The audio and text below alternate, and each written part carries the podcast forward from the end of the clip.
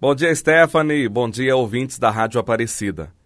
É provável que nesta sexta-feira, mais de 5 milhões de brasileiros estão envolvidos num misto de ansiedade, esperança, segurança, dúvidas e tantos outros sentimentos.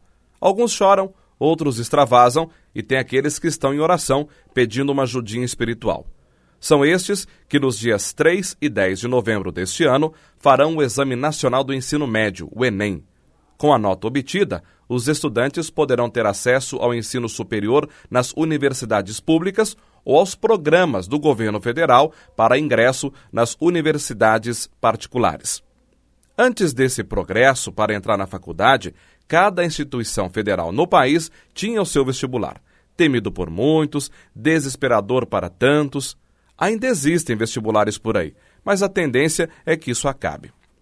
Antes também era limitado o poder de escolher em qual unidade acadêmica estudar.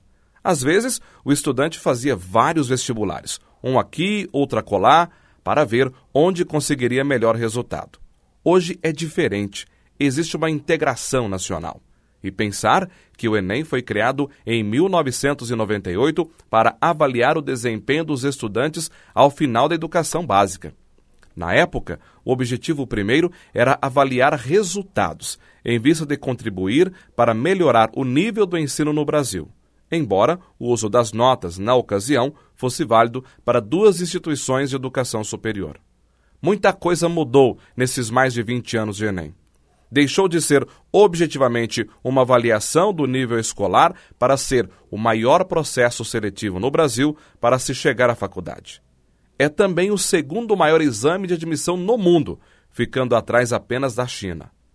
Parece que o propósito de melhorar o nível da educação não foi alcançado, ou não alcançou grande êxito.